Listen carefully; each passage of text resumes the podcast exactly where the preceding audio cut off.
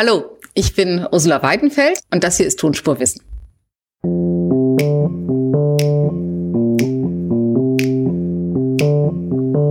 Also das ist ein herber Rückschlag für die internationale wissenschaftliche Kooperation in jedem Fall. Aber ich glaube, wir müssen wirklich auch konsequent sein. Ich habe ja, als Russland den Krieg gegen die Ukraine begann, unseren Leibniz-Direktorinnen und Direktoren geschrieben, sie mögen bitte Kooperation mit staatlichen Institutionen und Wirtschaftsunternehmen auf Eis legen.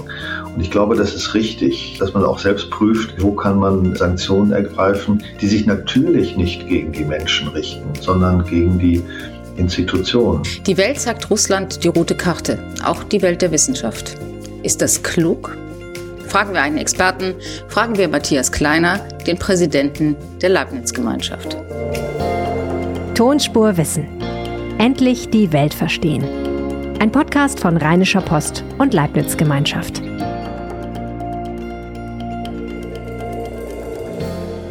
Herzlich willkommen zu Tonspur Wissen. Das ist der Podcast, der schlauer macht. Sie und mich. Denn hier gehen wir den Nachrichten auf den Grund und wir befragen die besten Wissenschaftlerinnen und Wissenschaftler Deutschlands. Abonnieren oder folgen Sie diesem Podcast, um keine Episode zu verpassen. Raumfahrt, Klimaschutz, Teilchenphysik, das sind Themen, die die Welt nur gemeinsam vorantreiben kann. Eigentlich braucht es dazu globale Anstrengungen, Kooperationen über alle Landesgrenzen hinweg. Egal ob USA, China, Europa oder Russland, alle müssen mit anpacken, damit es gelingen kann. Doch jetzt hat Russlands Präsident Wladimir Putin einen Krieg gegen die Ukraine begonnen und die Welt bricht ihre Beziehungen zu Russland ab. Auch die Welt der Wissenschaft. Welche Folgen hat es für die Erforschung der Probleme der Welt? Darüber spreche ich jetzt mit Matthias Kleiner. Er ist Professor für Umformtechnik an der Technischen Universität Dortmund und er kennt sich im Wissenschaftsbetrieb aus wie kein zweiter wahrscheinlich, denn er war lange Zeit Präsident der Deutschen Forschungsgemeinschaft und heute ist er Präsident der Leibniz-Gemeinschaft. Das ist der Zusammenschluss der deutschen Spitzenforschungsinstitute. Herr Kleiner, herzlich willkommen zur Neuauflage von Tonspurwissen. Guten Morgen, Frau Wandenfeld. Herr Kleiner, der Westen beendet seine Forschungszusammenarbeit mit Russland und eine der ersten Reaktionen, die wir gesehen haben, kam vom Chef der russischen Raumfahrtbehörde, der getwittert hat, ich zitiere das jetzt, wer rettet die ISS vor einem unkontrollierten Abstieg aus der Umlaufbahn und einem Absturz auf US-Territorium oder Europa? Die ISS ist die internationale Raumstation, in der im Augenblick vier Amerikaner, zwei Russen und ein deutscher Astronaut sitzen und forschen. Müssen wir uns Sorgen machen? Ja, zunächst mal zeigt das, wie eng äh, Wissenschaft international verwoben ist und wie weit die Kooperationen äh, gehen. Ähm, ich glaube nicht, dass wir uns im Moment konkret Sorgen machen müssen.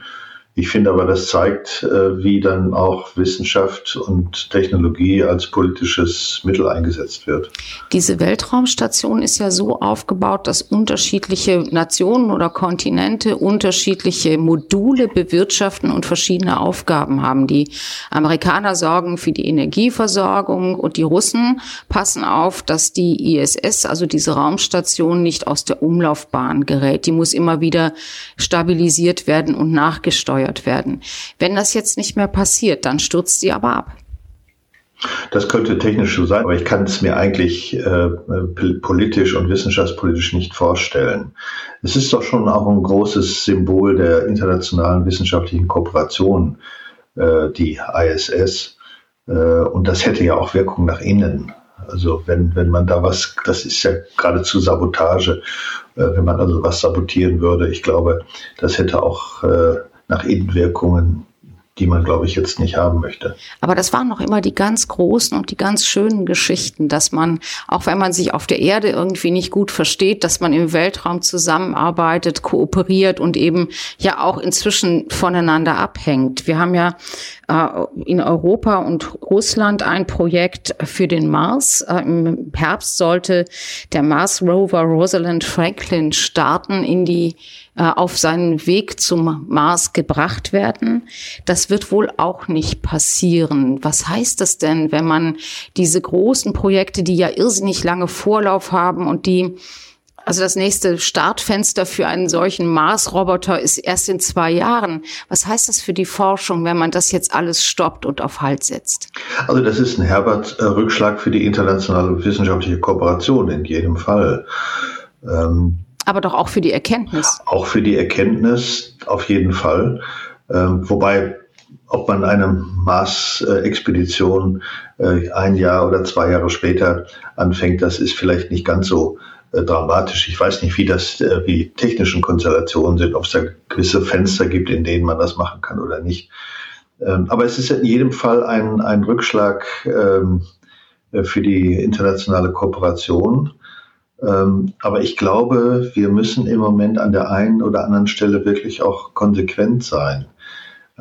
Ich habe ja vor mehr als einer Woche, also als der äh, als Russland den Krieg äh, gegen die Ukraine begann, äh, sofort äh, unseren Leibniz-Direktorinnen und Direktoren geschrieben, sie mögen bitte prüfen ihre ähm, Kooperation mit staatlichen Institutionen und Wirtschaftsunternehmen und diese auf Eis legen.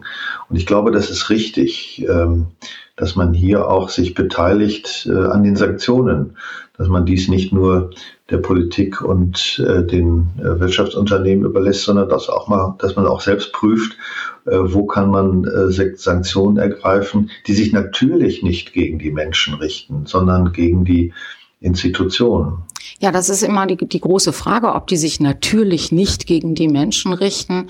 Wenn man mal auf die Erde guckt, dann ist jetzt zum Beispiel auch die gemeinsame Arktisforschung, wo ja um, wo um den Klimawandel geforscht wird und um die Frage, wie schnell geht die Erderwärmung voran, welche Folgen hat das für die Menschheit. Und wenn man jetzt wirklich an die Menschen denken würde, könnte man ja sagen, das ist ein globales Problem, das so groß ist und so drängend ist, dass man es trotz aller Verachtung für den Krieg, trotz aller Sanktionen und trotz aller Zustimmung zu Sanktionen fortführen muss. Ja, da haben Sie recht. Äh, wobei an dieser Stelle, glaube ich, äh, es weitaus dramatischer ist, dass die Umsetzung des Klimaschutzes, die Umsetzung der Maßnahmen, unser Klima zu retten, respektive uns in diesem Klima äh, zu retten, äh, dass die Umsetzung so massiv ins Stocken äh, gerät. Auch durch den Krieg. Aber mein, wir reden, reden, ja jetzt über die Aufgabe der Wissenschaft und da könnte man ja sagen, dass ähm, in, in bestimmten Bereichen Sanktionen auf lange Sicht nicht besonders sinnvoll sind, eben wenn es zum Beispiel darum geht, den Klimawandel besser zu verstehen, zu erforschen und dann eben auch der Politik bessere Instrumente empfehlen zu können, wie man dagegen handeln kann. Nein, zunächst mal gehe ich davon aus, äh, dass äh, man muss ja ein Stück weit optimistisch bleiben, äh, dass die Sanktionen nicht auf immer und ewig aufrechterhalten werden müssen, sondern dass wir das, was wir an wissenschaftlichen Kooperationen, ich sage mal eher auf der persönlichen Ebene haben, äh, dass wir äh, dies nutzen können, um auch wieder dran anzuknüpfen. Aber ich denke schon, es ist wichtig, auch ähm, in die ähm, Communities in Russland hineinzutragen, dass sich da was passiert, dass da was passiert.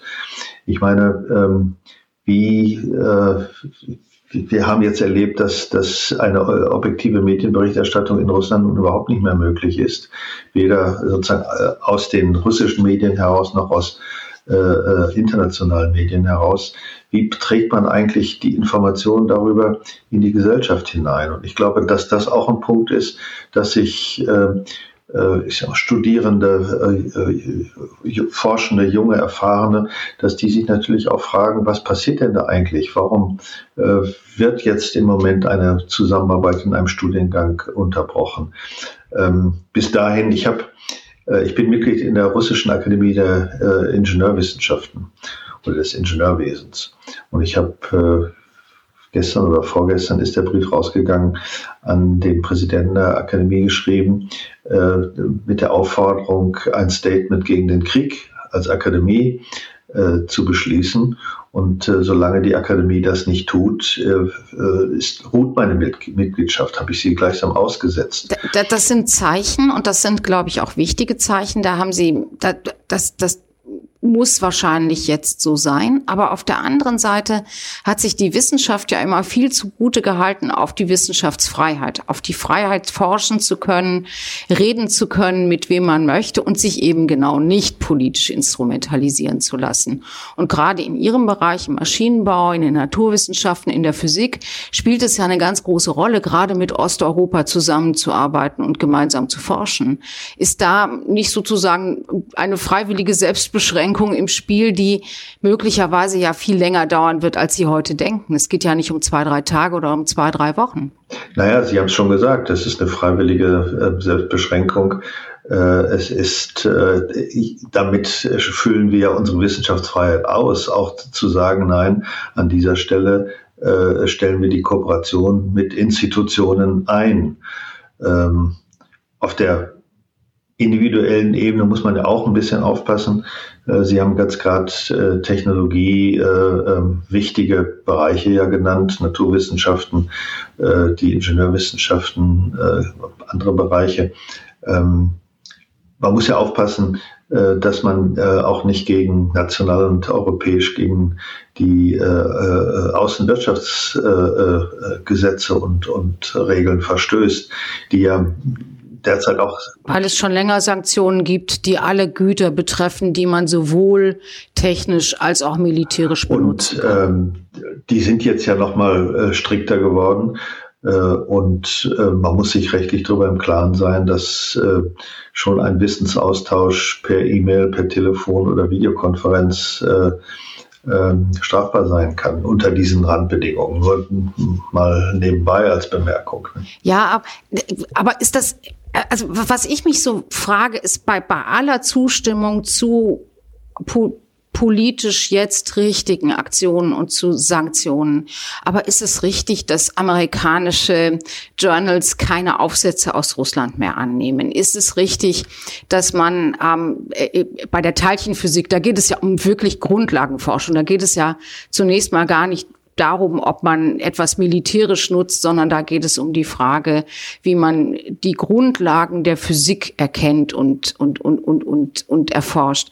Ist es da richtig, wenn man diese Messreihen, diese Kooperationen abschneidet und damit ja dann aber doch auch jede Form von Austausch beendet? Man mag ja darüber diskutieren, wie weit man äh, da geht. Aber ich glaube schon, äh, dass wir, ähm, wenn wir, so wie die Leibniz-Gemeinschaft und ihre Institute, die, die vielen Menschen, die in den Instituten arbeiten, das für sich in Anspruch nehmen, in der Gesellschaft, für die Gesellschaft zu forschen. Also ja auch Teil dieser Gesellschaft zu sein und nicht als Wissenschaft außen vor zu stehen oder gar in einem Elfenbeinturm zu sein. Wenn man das für sich in Anspruch nimmt, dann muss man, glaube ich, auch äh, in, ein, in solchen Krisensituationen genau überlegen, äh, was ist eigentlich meine Rolle äh, in der Gesellschaft in solchen Konflikt, Krieg, Kriegssituationen? Und ähm, wie weit wie weit geht da meine Verantwortung als Wissenschaftler, wie weit geht meine Verantwortung als Bürger beizutragen, ähm, ähm, dass, ähm, dass zum Beispiel dem, dem, dem äh, dem äh, Aggressor Russland klar wird ähm, und der Gesellschaft in, in, Russland klar wird, das, was da passiert, ist Unrecht, verstößt gegen äh, äh, Völkerrecht, äh, ist, ist mörderisch äh, und betrifft eigentlich alle äh, äh, äh, sozusagen auf dieser Welt. Und da kann man sich als Wissenschaftler nicht außen vor nehmen. Wichtig ist aus meiner Sicht nur, dass auf der, auf der persönlichen Ebene den Kolleginnen und Kollegen hier wie da klar ist, ähm, es ist eine, es ist eine institutionelle Ebene, auf der wir ähm, solche äh, Sanktionen äh, äh, haben, auf denen wir solche Sanktionen äh, ausüben, weil ähm, kann man das denn trennen, die institutionelle Ebene und dann zu sagen, naja, aber menschlich finden wir euch nach wie vor ganz toll? Nein, nein, ich, das, das ist ein bisschen ganz toll. Das, äh, das ist so ein bisschen äh, zu leicht äh, gesagt. Nein, aber klar zu machen, es gibt eine, eine politische, auch eine wissenschaftspolitische Verantwortung. Es gibt eine Verantwortung als Bürger und es gibt äh, ähm, das Verhältnis zwischen, zwischen Wissenschaftler und Wissenschaftlerinnen, äh, wo man schon den Kollegen sagen muss, ähm, auch sagen, sagen muss, wir unterstützen euch, die ihr einige tausend äh, diese, diese so mutige äh, äh, Resolution unterschrieben haben. Wir unterstützen euch, ähm, indem wir institutionelle Sanktionen ergreifen. Wir verstärken ja damit auch das, was was, was viele auch sehr prominente Wissenschaftlerinnen und Wissenschaftler ausgedrückt haben. Mitglieder der, der Akademie der Wissenschaften. Und ich finde schon, dann muss auf der äh, Institutsebene ein, ein Leibniz-Institut gegenüber einem Institut der Akademie der äh, Wissenschaften in Russland sagen, nee, also wir können im Moment auf dieser Ebene nicht miteinander arbeiten. Also Sie würden schon sagen, dass man im Augenblick jedenfalls die politischen Ziele höher gewichten muss als die gemeinsame Forschung an globalen gemeinsamen Problemen. Und in meiner Bewertung, ich sprach vorhin an die Russische Akademie der Ingenieurwissenschaften, in meiner Bewertung spielt auch eine Rolle, dass, dass viele dieser Institutionen sehr staatsnah sind und dass die Führungspersönlichkeiten in diesen äh, Institutionen ebenfalls sehr staatsnah sind. Studierende, die ähm, äh, Stipendien bekommen haben, die sich um den Austausch bemühen und beworben haben, stehen jetzt auch ohne Geld da. Ist das auch richtig? Ist es auch klar, wichtig, denen klar zu machen, dass es keine Zusammenarbeit geben kann, wenn Russland in der Ukraine einen Krieg anzettelt? Naja, das ist jetzt nochmal ein anderes Ding. Also äh, wir haben, wir haben ja äh, auch ganz schnell einen, einen äh, Hilfsfonds aufgelegt, äh, der äh, Maßnahmen der Institute äh, ergänzen soll, also sozusagen Matching-Fonds, 50 Prozent aus der Leibniz-Gemeinschaft, 50 Prozent aus den Leibniz-Instituten, sodass etwa eine Million jetzt sehr kurzfristig zur Verfügung steht, und zwar für Hilfsmaßnahmen sowohl von Wissenschaftler, Wissenschaftlerinnen aus der Ukraine, die hier in Deutschland sind oder jetzt nach Deutschland kommen als Flüchtende, genauso aber auch äh, russische Wissenschaftlerinnen und Wissenschaftler, Studierende, äh, die hier mit einem Stipendium äh, sind und vielleicht nicht zurück können aufgrund von der, aufgrund der politischen Situation, denen das Geld ausgeht, genauso an der Stelle zu helfen. Also da unterscheiden wir nicht zwischen, zwischen äh, Menschen aus Russland oder Menschen aus der Ukraine, die jetzt hier in der Wissenschaft in Not geraten. Das meine ich ja, darum kann es nicht gehen. Haben Sie keine Angst, dass das, was wir jetzt erleben in der gekappten Forschungszusammenarbeit zwischen dem Westen und Russland, in der Isolation nicht nur der russischen Wirtschaft, sondern auch der russischen Wissenschaft, dass das so ein Präzedenzfall ist für alle weiteren Konflikte, die wir möglicherweise noch sehen werden. Also kann man sich zum Beispiel vorstellen, dass man dasselbe macht, wenn China Taiwan annektiert? Aber darüber möchte ich jetzt nun äh, nicht spekulieren. Also das kann ich mir im Moment äh, nicht vorstellen. Äh, äh auch sozusagen das Säbelrasseln äh, geht ja schon über viele Jahre hinweg. Das ist eine ganz andere Situation. Naja, ich meine, die Frage ist halt eben einfach wirklich, was macht man, wenn man eben einen solchen Präzedenzfall geschaffen hat? Ähm, kann man denn oder wie stellen Sie sicher, dass wenn der Krieg in der Ukraine vorbei ist, dass es dann schnell wieder losgehen kann mit der Normalisierung des Wissenschaftsbetriebs, vor allem in diesen großen internationalen Projekten der Weltraumforschung, der Klimaforschung, der Teilchenphysik. Ja, das, das, das ähm, muss so schnell wie es irgendwie geht, müssen, müssen wir da wieder zu äh, engen und engsten Kooperationen kommen. Das, glaube ich, ist allen klar. Und da sind die dann auch bereit. Also man steht sich ja jetzt doch sehr feindlich gegenüber. Man ähm, redet nicht mal miteinander, fordert sich gegenseitig auf, sich vom russischen Präsidenten zu distanzieren. Und dann in drei Monaten sagt man, okay, das war's jetzt und jetzt machen wir da weiter, wo wir im Februar aufgehört haben? Das, das kann ich Ihnen nicht beantworten, das weiß ich nicht. Ich kann ja nicht in, in die Köpfe und Herzen äh, der Menschen dort hineinschauen. Ich glaube schon, dass manches schwierig sein wird. Ähm, aber ich glaube auch, dass gerade in der Wissenschaft man schon differenzieren kann, äh, was, äh, was tun Personen und was tut der Staat, was tut die, äh, Staatsführung, äh, allemal wenn sie autokratisch ist. Vielen Dank, Herr Kleiner. Und vielleicht können wir noch nachtragen, dass Elon Musk sich schon angeboten hat, falls die Russen die ISS wirklich auf die Dauer nicht mehr stabilisieren wollen, dass er das auch könne. Also er hat es zumindest als Antwort auf den russischen Chef der Weltraumbehörde getwittert, dass er dazu in der Lage sei. Insofern ist vielleicht noch nicht. Das traue ich ihm auch zu. Das traue ich ihm auch zu. Ist es so, dass private Forschung ähm, doch auch zunehmend an die Stelle staatlicher Forschung tritt, gerade in dem Bereich Weltraumforschung? Naja, hier geht es ja um Technologie und da ist viel Technologie entwickelt worden, das muss man sagen.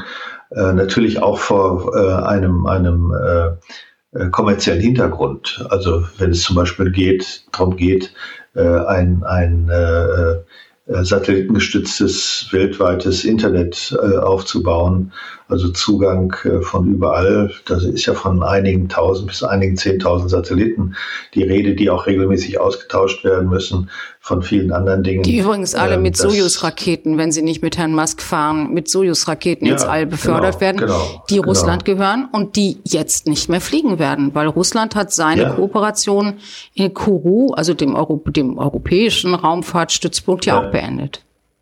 Ja, aber ich meine, da äh, traue ich äh, äh, Musk und auch anderen äh, die in den Weltraum äh, starten, schon einiges zu. Also wie gesagt, Technologieentwicklung äh, ist da schon sehr weit fortgeschritten. Das sehen wir natürlich. Also Sie glauben, dass diese Satellitenprojekte, auch das europäische Satellitenprojekt Galileo, wo ja auch noch der, die letzten Satelliten fehlen, um diese Reihe dann am Ende wirklich äh, komplettieren zu können, dass die nicht mehr auf Russland und Sojus-Raketen angewiesen sind? Na, ich ähm, hoffe zumindest, dass wir, dass wir an dieser Stelle auch äh, eine Souveränität äh, hinbekommen. Ich bin auch der, ganz optimistisch. Also dieses Stichwort der technologischen Souveränität oder Technologiesouveränität, äh, ich glaube, das müssen wir auch äh, als Lehrer aus dem Krieg jetzt äh, und, und den Schwierigkeiten, die damit verbunden sind, weiter vorantreiben. Aber was heißt wir das? Wir müssen als Europa. Also das, äh, das, das heißt, das heißt doch. Das, das heißt, dass das heißt auch Deglobalisierung der Forschung. Nein, nein, nein, nein. Das heißt, dass wir in Europa einen wesentlicheren Beitrag äh, international erbringen müssen, dass wir bestimmte Themen äh, äh, mit höherer Souveränität bearbeiten müssen, äh, um in dem internationalen Konzert eine bedeutendere Rolle spielen zu können und damit auch äh, unabhängiger zu sein, aber oder souveräner zu sein. Ich, ich spreche ja nicht von Autarkie, sondern ich spreche von Souveränität und die hängt daran, wie groß unser Beitrag international ist und wie stark dann auch diese Rolle, die wir da spielen, äh, respektiert wird und notwendig und notwendig ist. Wir müssen uns auch selbst äh, erforderlich machen. Also wir müssen so groß und wichtig werden, dass auf uns niemand mehr verzichten kann. Naja, also ähm, das ist jetzt so absolut gesprochen, aber ich glaube schon, es ist wichtig, dass wir einen größeren Beitrag als äh, äh, Europa, aber auch aus Deutschland heraus äh, erbringen. Das fördert unsere Souveränität hier, das fördert aber auch äh, unsere Rolle äh, global. Hatte denn nicht dieses, diese Idee der Vernetzung und auch der gegenseitigen Abhängigkeit, die ja die letzten 10, 20, 30 Jahre bestimmt hat, hatte denn nicht diese Idee eigentlich auch den Charme, dass man gesagt hat, da sind alle ebenso wichtig. Und wenn ich nochmal die ISS äh, zitieren darf, eben mit diesen Mo Modulen, da hat jeder eine Aufgabe, die so unverzichtbar ist, dass niemand aussteigen kann. Äh, hatte das denn nicht, im Grunde war das nicht dieselbe Idee? Ja, auf jeden Fall. Die aber nicht geklappt ja, hat. Na, Sie sagen ja, die gegenseitige äh, äh, Abhängigkeit. Also und ich glaube, dass wir da an der Stelle noch ein bisschen zulegen müssen. Dankeschön für diese Einschätzung, für das Gespräch und für die Frage, wie es mit der internationalen Forschung weitergeht, wenn Russland isoliert werden wird. Dankeschön. Danke Ihnen, Frau Weidenfeld.